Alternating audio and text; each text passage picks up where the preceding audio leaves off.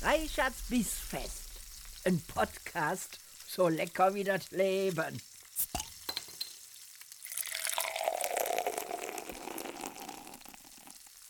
Liebe Freunde der gehaltvollen Verdauung, herzlich willkommen zu einer weiteren Ausgabe meines Podcasts Reichards Bissfest. Heute wieder mit einigen Fragen aus der Community, auf die ich sehr gerne eingehen möchte und über die ich mich tatsächlich unheimlich gefreut habe. Wie ihr mitbekommen habt, weil ich es ja auch nicht müde werde zu erwähnen, habe ich eine stetig wachsende Community, vor allen Dingen auf TikTok, was mich wirklich überrascht hat. Ich bin ja etwa vor einem Jahr auf TikTok quasi ja, live gegangen. Sagt man das überhaupt? Naja, live gegangen bin ich eigentlich erst vor einem halben Jahr da, aber ungefähr vor einem Jahr habe ich meinen Account auf TikTok aufgemacht, weil mein Sohnemann auch unheimlich gerne TikTok nutzen wollte. Und ich habe mir gedacht, wisst ihr was, kein Nutzen eines Kanals, ohne dass der Vater da vorher schon mal getobt hat und weiß, wie die Plattform funktioniert. Und dementsprechend habe ich mir erstmal da unter der Reichart einen Kanal aufgemacht und ähm, ich glaube, die typischen Anfängerfehler gemacht, also da Content gepostet, der auf den anderen Kanälen, die ich so habe, Insta vor allen Dingen, äh, gut funktioniert hat. Also bin ich hingegangen und habe da hunderte von Hashtags in ähm, Kochvideos gepackt oder habe ähm, mein Twitch-Studio gezeigt oder habe so einen Blick hinter die Kulissen gemacht, ja, bei der Arbeit bei uns im Büro. Also all der Content, der auf anderen Plattformen eigentlich sehr gut funktioniert hat, um dann festzustellen, dass es auf TikTok eigentlich niemanden interessiert. So.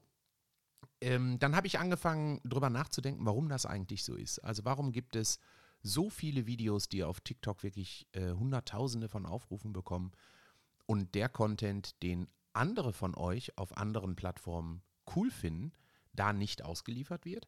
Und so habe ich angefangen zu testen und bin dann immer stärker auch in eine Richtung gekommen durch dieses Testen, durch dieses Ausprobieren, die auf den anderen Plattformen überhaupt nicht funktioniert, nämlich Coaching. Coaching-Themen, zum Beispiel Rhetorik, Präsentationstechnik.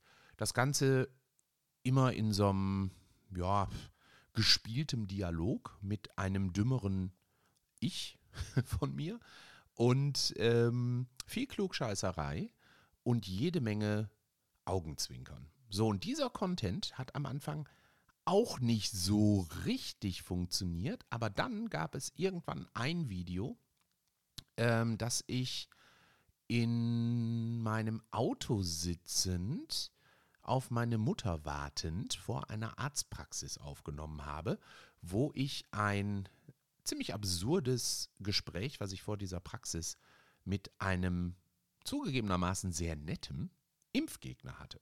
Ja, der äh, mir da dann erzählte, ähm, dass ihm dieses ganze Impfen und die, der Impfstoff, das wenn ja lauter Sachen drin, die uns süchtig machen und krank machen und abhängig dann äh, von, ach, also wildeste Verschwörungstheorien, aber einfach auf eine super nette Art so erzählt hat. Und äh, ich hatte halt gesagt, oh, Sie müssen jetzt hier nicht weggehen, ich bin geimpft. Äh, ne? Das ähm, war quasi der, der Ausgangspunkt des Gesprächs, weil wir recht nah da zusammenstehen mussten. Und dann fing er an, halt ne, zu sagen: oh, der Impfen, das ist alles nichts für mich. Aber wenn Sie das wollen, machen Sie das ruhig. Und während er so erzählte, machte er sich eine Zigarette an. Und dann ne, habe ich halt gesagt: Ja, aber süchtig durch Impfung und jetzt hier rauchen, das ist aber ein lustiger Zusammenhang. Und ähm, ja, darüber habe ich halt ein Video gemacht und das hat dann plötzlich 80, 90.000 Aufrufe gekriegt. Und das Video hatte ich auf eine bestimmte Art und Weise eingeleitet. Also durch Zufall. Ja, nicht, weil ich wusste, was ich da tue, sondern durch Zufall war ich in den ersten drei bis fünf Sekunden, ähm, habe ich so einen, so einen Hook gesetzt, einen Anker gesetzt und habe quasi ähm, die Leute in dem Video gehalten. So, warum erzähle ich euch das? Ich erzähle euch das deswegen, weil mein in Anführungszeichen Erfolg, also ich habe jetzt 18.500 Follower auf TikTok, kein geplanter Erfolg war, sondern zufällig durch Ausprobieren dazu geführt hat, dass ich immer mehr begriffen habe, wie diese Plattform funktioniert, immer mehr dann auch meine Videos auf diese Plattform und auf die Ansprüche, die es da gibt, angepasst habe und da dann zu einem Content gekommen bin und auch zu einer Community von Leuten, die so völlig anders ist als alles, was ich auf den anderen Plattformen mache. Deswegen gibt es da so gut wie keinen Koch-Content von mir. Ja? es gibt auch so gut wie keinen Gaming-Content da. Es gibt auch so gut wie keine ähm, Interview-Situationen, wie ihr das hier von ähm, Twitch ja auch kennt oder eben auch aus diesem Podcast, dass ich da mit anderen Leuten zusammen was mache, sondern durch diese zufälligen Reichweiten, die ich da generiert habe, habe ich eine bestimmte Gruppe von also quasi eine Bubble, ja, da um mich geschart von Leuten, die ungefähr in meinem Alter sind, die auch sehr aufgeklärt unterwegs sind, die natürlich keine Impfgegner sind, die ähm, sich für ähm, komplexere Zusammenhänge interessieren und so weiter und so fort. Und so kamen dann ähm, immer mehr, ja letztlich auch ernsthafte Inhalte, die ich aber mit einem ordentlichen Augenzwinkern präsentiert habe, dazu. Dann habe ich irgendwann gedacht, ach Mensch, hier, du hast doch früher so viele Rhetorikseminare gemacht. Jetzt machst du mal ein Video über Selbstwahrnehmung, Fremdwahrnehmung und das beste Beispiel dafür ist eigentlich der eigene Körpergeruch. Ja, dass man, äh, dass sich die meisten Menschen wahnsinnig schwer damit tun, zum Beispiel äh, den eigenen Mundgeruch ähm, zu erkennen. Ja, und dann äh, durch die Gegend laufen und man äh, als Unbeteiligter äh, das Gefühl hat, da kommt eine biologische Waffe auf dich zu und sie selbst aber natürlich morgens nicht aufstehen mit der äh, Maßgabe, heute werde ich sie alle kaputt stinken, sondern das einfach nicht merken. So, und darüber habe ich dann Videos gemacht, die haben dann zum Teil 400.000, 450.000 Aufrufe bekommen. Dadurch kamen wieder mehr Leute dazu. Das Ganze immer sehr augenzwinkern präsentiert.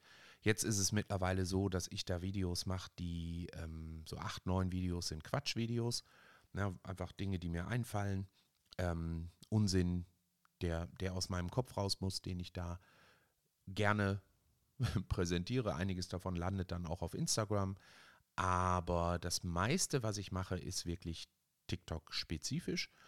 Und ganz spannend ist, dass ich äh, demografisch analysiert, das gibt diverse Tools, ähm, mit denen man das machen kann. 63 Prozent meiner Follower da sind weiblich. Und der Durchschnitt ähm, meiner Follower ist über 35 Jahre alt. Das finde ich ganz spannend, weil man ja immer denkt, TikTok ist so ein Platz von Jugendlichen. Mag sein, aber die sind nicht bei mir als Follower zu finden. So, das war die Vorgeschichte, die müsst ihr aber kennen, weil dieser, äh, diese Folge des Podcasts beantwortet Fragen, die aus der TikTok-Community gekommen sind. So, und da ist zum Beispiel eine Frage gewesen, warum mache ich eigentlich Coaching-Content? So, und die möchte ich ganz gerne als erstes mal beantworten. Und zwar hat die Frage gestellt Marinita. Marinita mit einem 8, äh, mit einer 8 als A. Ähm, ja, die Vorgeschichte dazu ähm, erklärt auch so ein bisschen, warum ich so gerne Unsinn mache und warum ich so gerne Kabarett, hm, naja, Kabarett ist es nicht, weil ich wenig politisch lustigen Content mache, eher so Comedy, manchmal ein bisschen gesellschaftskritischen Kram mache.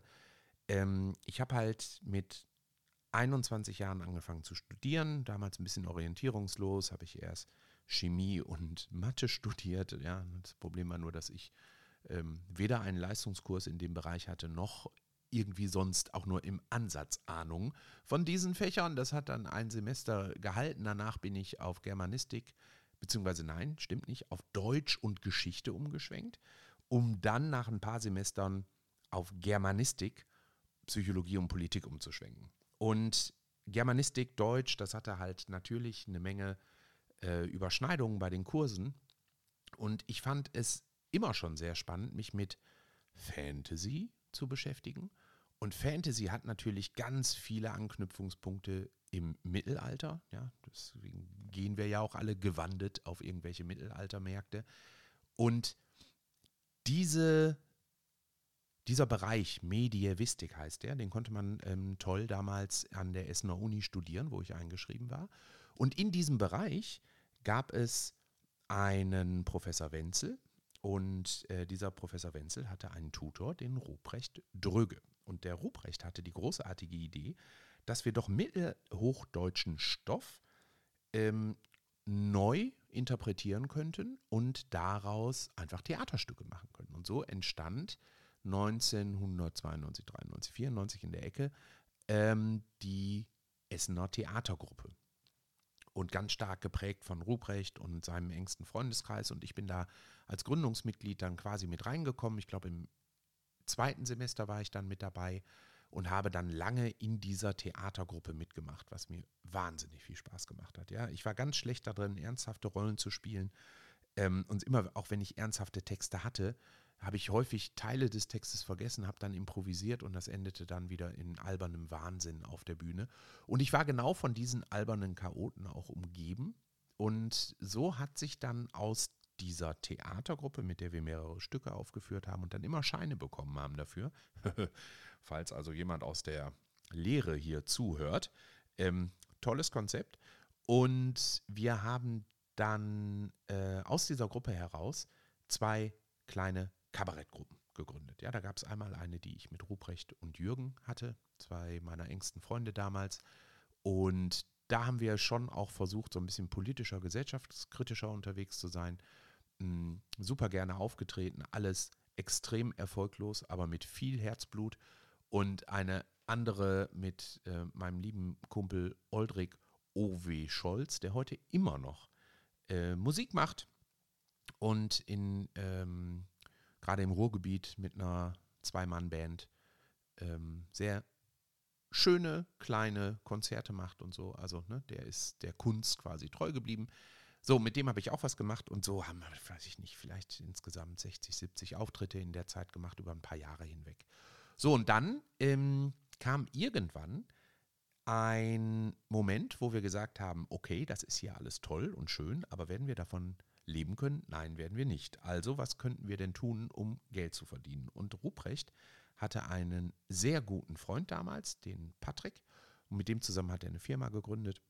Und äh, die haben Softwarelösungen angeboten in den 90er Jahren, könnt ihr euch vorstellen.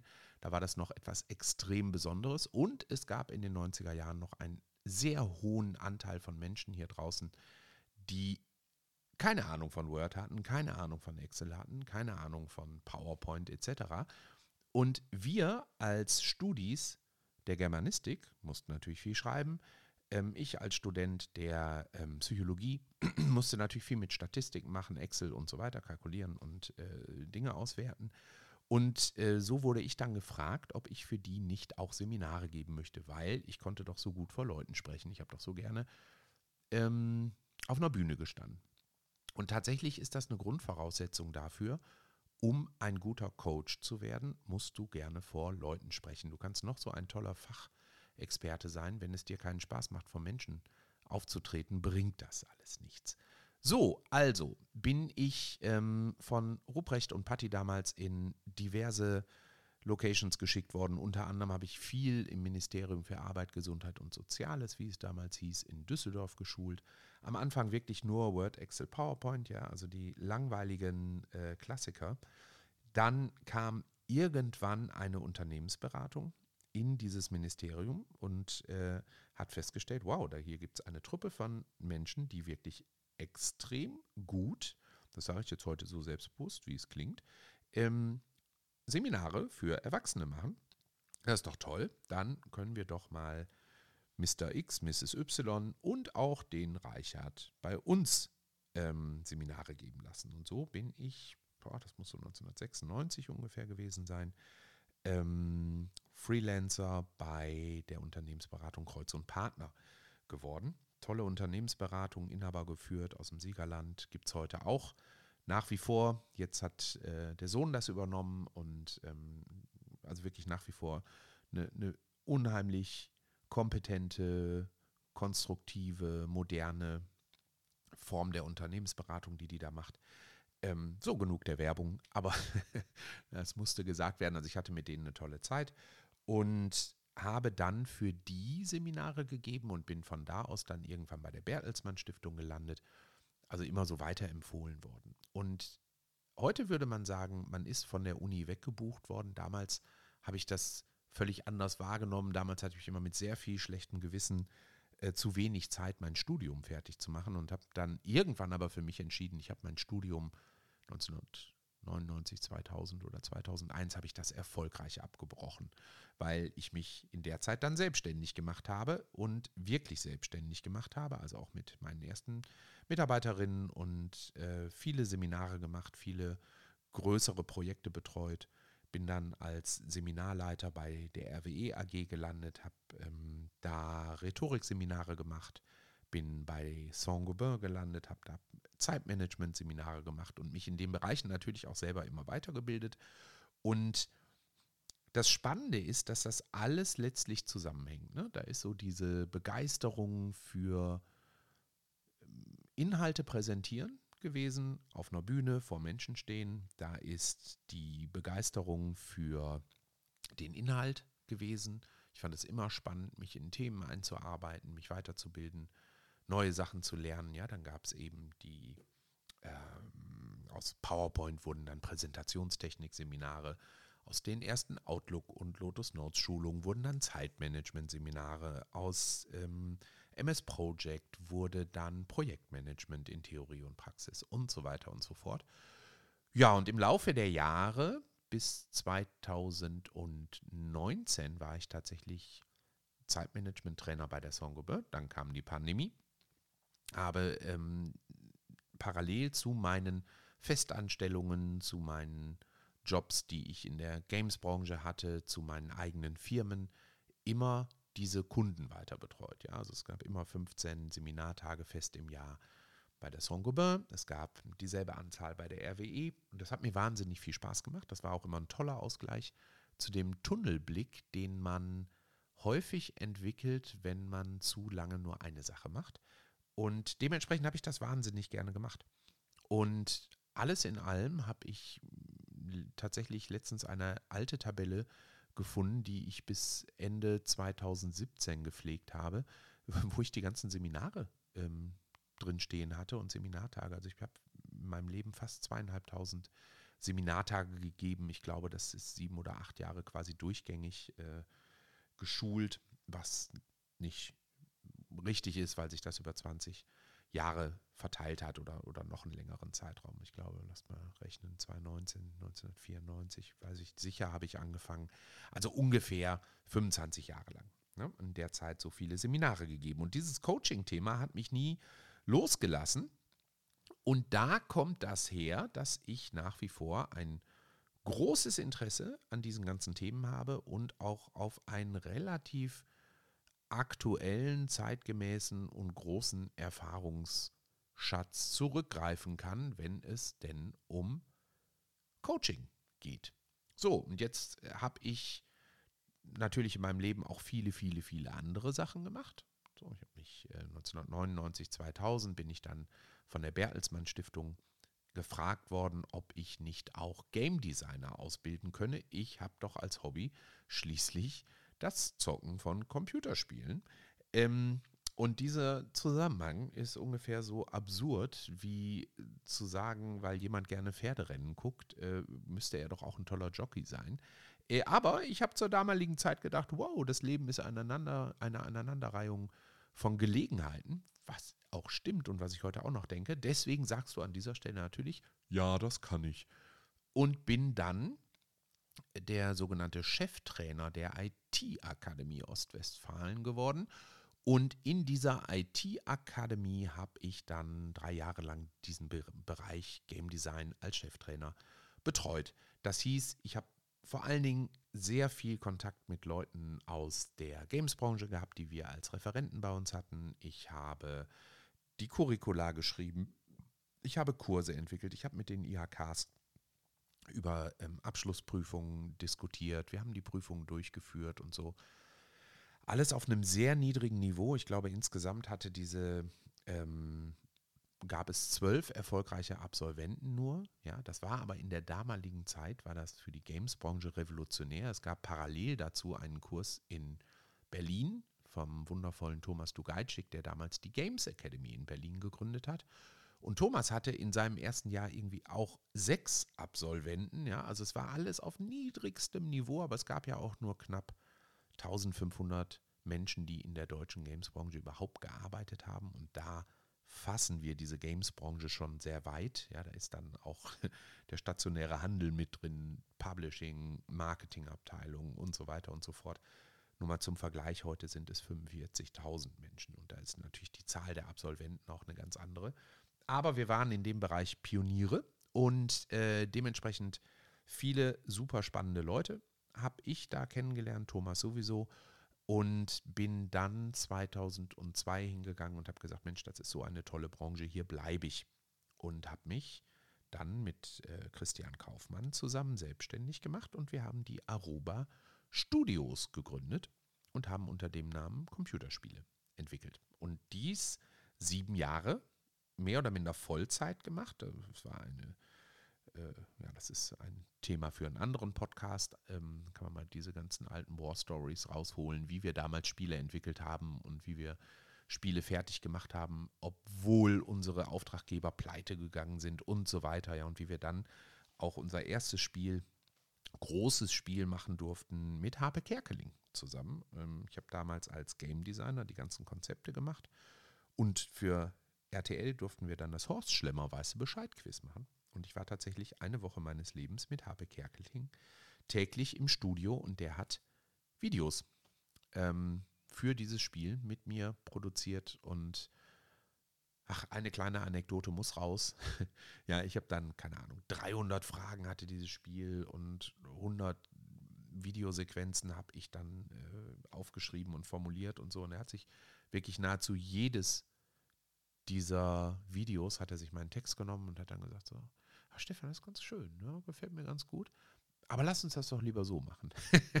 und hat dann meine Grundidee genommen und hat dann halt auf seine unglaublich talentierte Art das in etwas Wundervolles verwandelt. Also wenn ihr ähm, im Netz unterwegs seid, schaut euch mal um nach dem Horst Schlemmer Weiße Bescheid Quiz und guckt euch mal die kleinen Videoschnipsel an, die ihr da findet. Das sind alles Sachen, die ich mit Harpe zusammen machen durfte. Das war toll. Ähm, so, aber das ist ein ganz eigenes Kapitel. Ne? Das ging sieben Jahre lang. Ähm, ich habe in der Zeit dann parallel dazu weiter meine Seminare gegeben. Ich habe angefangen, aber auch Seminare und kleinere Konferenzen für die Games-Branche zu organisieren. So haben wir 2003 eine Spieleentwicklerkonferenz ins Leben gerufen. Diese nannte sich damals, ohne dass wir über Marken äh, überhaupt nachgedacht haben, nannte sich diese, dieses Summit eigentlich nur Quo Vadis Deutsche Spielebranche. 2003 war das in der wunderschön, äh, wunderschön, im wunderschönen TZU in Oberhausen und mit einer tollen Party abends in der wundervollen Burg Vondern. Ja, das äh, alles im Januar, wo das Ruhrgebiet wirklich ungefähr so attraktiv ist wie ein durchgekühlter ähm, Schrottplatz. Aber ähm, die Leute hatten Spaß und haben dann direkt nach dem Event gefragt, wann machst du denn die nächste Quo Vadis? Und ich so, wow, okay da müssen wir wohl noch eine machen. Und dann haben wir von da an jährlich diese Spieleentwicklerkonferenz unter dem Namen Quo Vadis gemacht. 2004 habe ich den ersten deutschen Computerspielpreis, äh, Entschuldigung, deutschen Entwicklerpreis natürlich durchgeführt. Das war der erste Preis, der deutsche Computerspiele ausgezeichnet hat. Ähm, da war die erste Veranstaltung auch ziemlich legendär im Modia Art in Essen. Also in einer Diskothek hat das Ganze zum ersten Mal stattgefunden. Im Jahr danach waren wir dann allerdings schon in der Lichtburg in Essen und sind dann von den Locations immer weiter, immer größer und schöner und äh, ja auch galamäßiger geworden. Und ähm, die Preisverleihung gibt es heute noch. der Deutsche Entwicklerpreis ist so ein bisschen die große Familienfeier der Games-Branche und dann gibt es noch den Deutschen Computerspielpreis. Damit haben wir aber in der Durchführung nichts zu tun gehabt damals. Ähm, das ist eine Preisverleihung, die sich ganz stark an die Gesellschaft richtet und äh, auch eng mit der Politik entwickelt wird. Und der Entwicklerpreis war immer eher so Rock'n'Roll und Branche und unter Ausschluss der Öffentlichkeit. Das war eine tolle Sache. Und 2004 bin ich dann durch diese Geschichten gefragt worden, ob ich als neutrale Person nicht Geschäftsführer des Game-Verbandes werden möchte. Das war der sich damals frisch gegründete Verband der deutschen Spieleentwickler. Und das habe ich gerne gemacht und habe dann sieben Jahre lang. Hm, hört ihr das? Plötzlich ging geht unten mein Fernseher an. Muss mir das Angst machen? Naja, vielleicht hört ihr es auch nicht. Auf jeden Fall ein bisschen gruselig. Naja, egal. Ähm, und daraus hat sich halt der Bundesverband der Spieleentwickler gegründet. Und ähm, das habe ich sieben Jahre gemacht. Und dieser Game-Verband ist dann nachher in eine Fusion mit dem Publisher-Verband gegangen und ist der heutige Game-Verband geworden mit über 340 Mitgliedsunternehmen. Und für diesen Game-Verband arbeite ich heute, weil ich der Geschäftsführer einer Tochterfirma dieses Verbandes bin. Und so schließt sich im Prinzip der Kreis. Ihr seht also ein sehr buntes, sehr volles, sehr abwechslungsreiches Leben. Und all das hat seinen Ursprung in dem, oh, da gibt es eine Theatergruppe. Oh, ich kann Seminare machen. Oh, da bietet sich noch eine Gelegenheit. Und das schwierige Wort mit den vier Buchstaben kam einfach in meinem Wortschatz nie vor. Es gab einfach kein Nein in meiner Welt. Und das fand ich toll, tatsächlich. Und das ist auch nach wie vor bis heute ein Stück weit mein Motto. Und deswegen mache ich auch so gerne solche Sachen wie jetzt diesen Podcast natürlich. Ja, ihr kennt mich von Twitch, ihr kennt mich von, von einigen anderen Plattformen und ganz viele Leute lernen mich jetzt gerade neu kennen auf TikTok. Und ja, das äh, soll die Antwort auf die Frage von Marinita sein.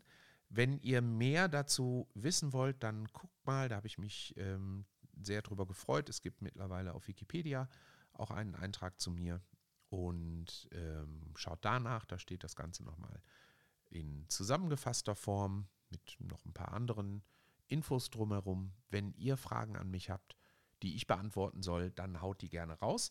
Eine Sache, die ich jetzt hier gar nicht erzählt habe, ist, wie bin ich denn eigentlich zum Kochen gekommen?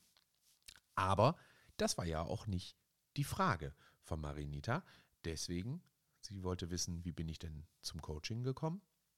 Das war die Antwort. Ich danke euch fürs Zuhören und wünsche euch einen wundervollen Tag. Bis bald. Reichards Bissfest. Ein Podcast so lecker wie das Leben.